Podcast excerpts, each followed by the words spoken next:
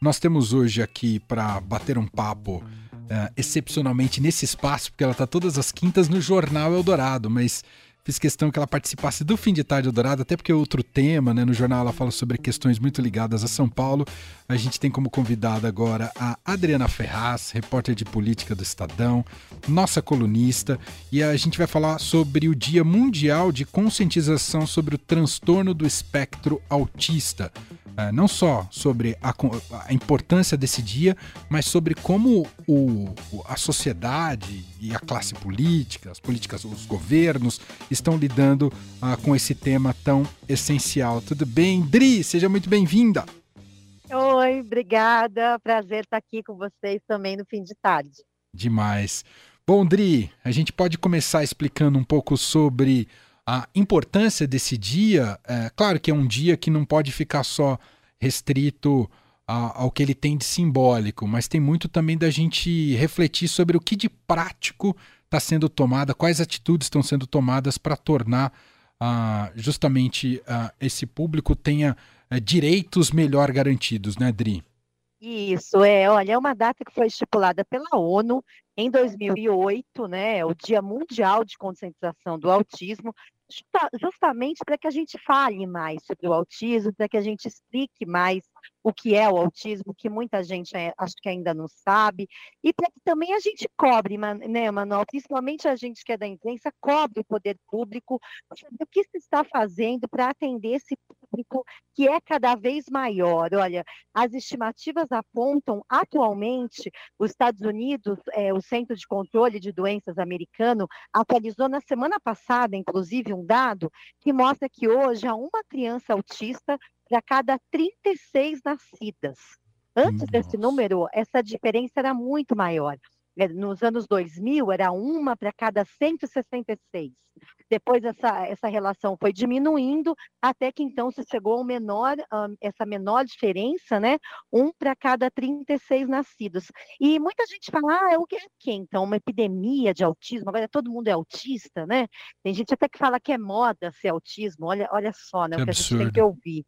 Pois é, mas na verdade é, é, o conhecimento né, que tem, tem aumentado em todo o mundo sobre o espectro e também o diagnóstico que está chegando mais finalmente, cada vez mais cedo.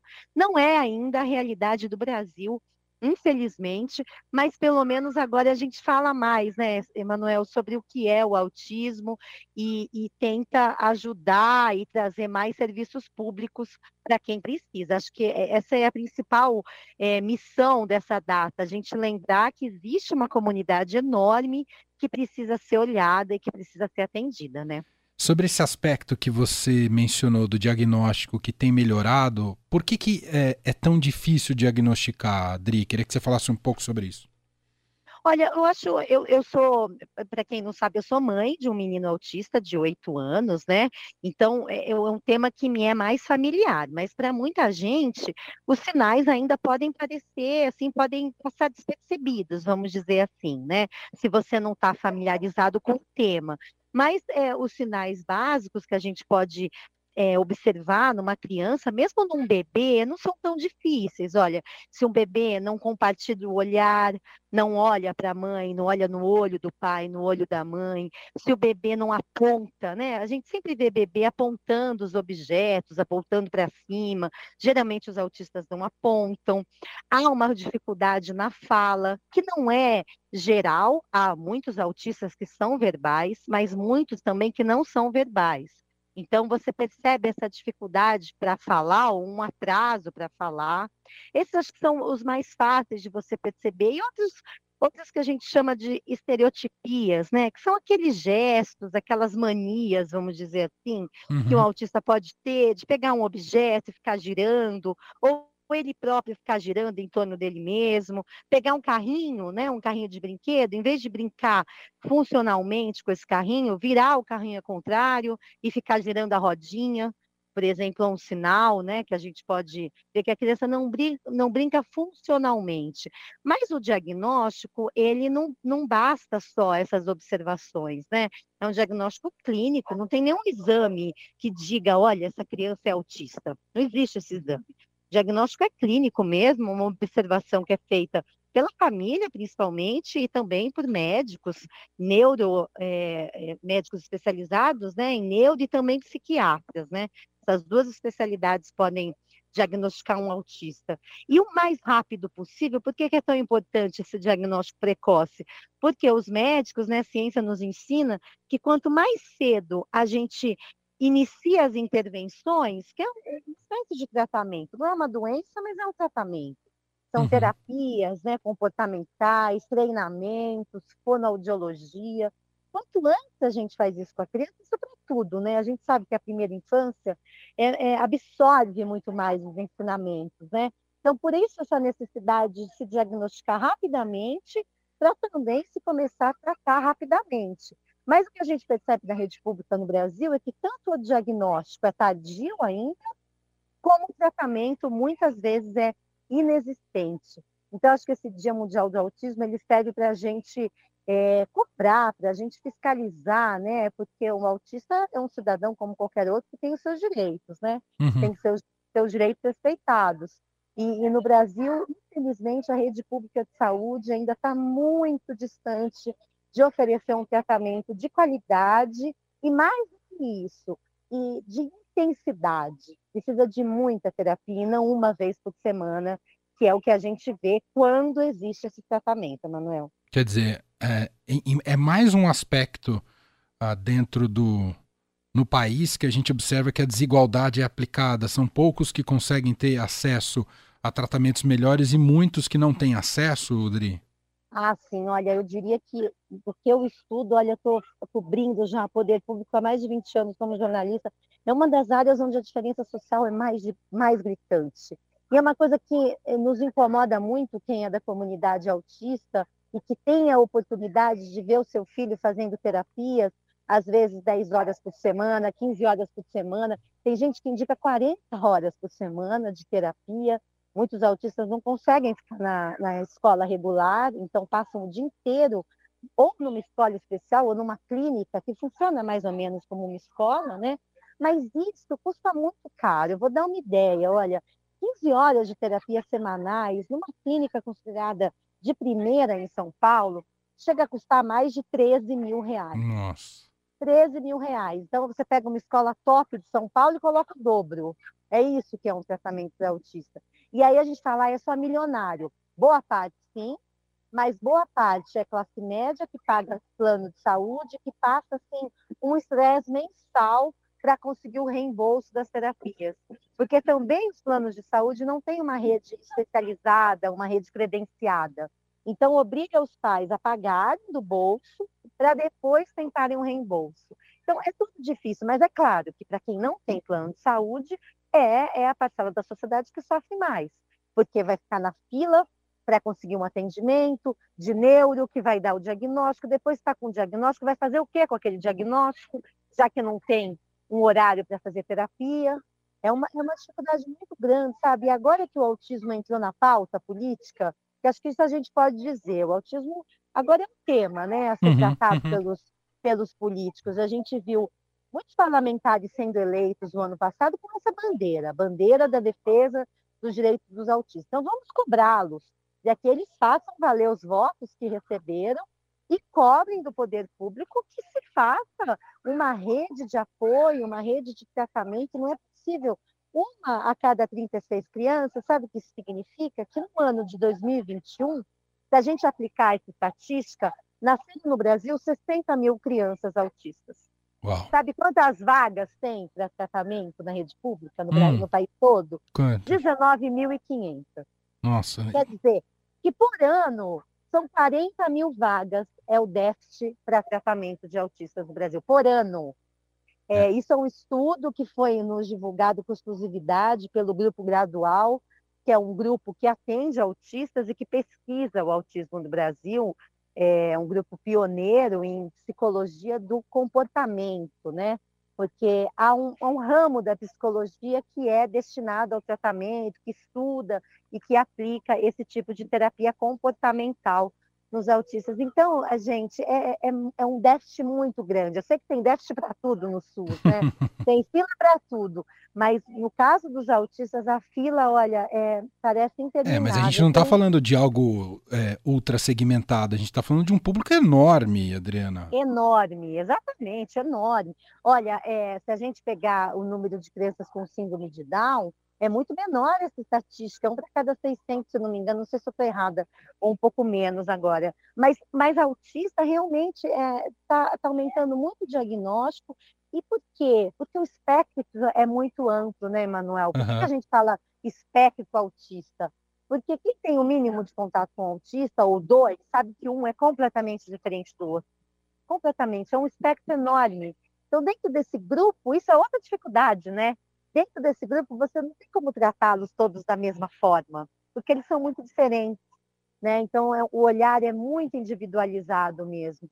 Mas o que a gente tem que cobrar é que os governantes, olha, uma cidade como São Paulo, a maior cidade do Brasil, da América Latina, tem um caixa atual de 35 bilhões de reais. Uma cidade como São Paulo não tem um centro de referência em autismo. Que absurdo. O estado de São Paulo, que é o mais rico do país, não tem o centro de referência em autismo. Agora, outros estados têm, a Bahia tem, o Rio Grande do Sul tem, cidades pequenas têm, como Jaguariúna, aqui no interior de São Paulo, Pelotas, no Rio Grande do Sul. Não é possível que a gente fique tão para trás, né, Manuel? Não é possível. Alguma coisa está errada. E esse dia serve para nos lembrar que alguma coisa está errada e que a gente tem que cobrar que se modifique esse quadro. Vai ter um evento muito legal no Memorial da América Latina, no domingo, que é o dia 2, né, que é esse Dia Mundial de Conscientização do Autismo, uhum. a partir das duas horas da tarde.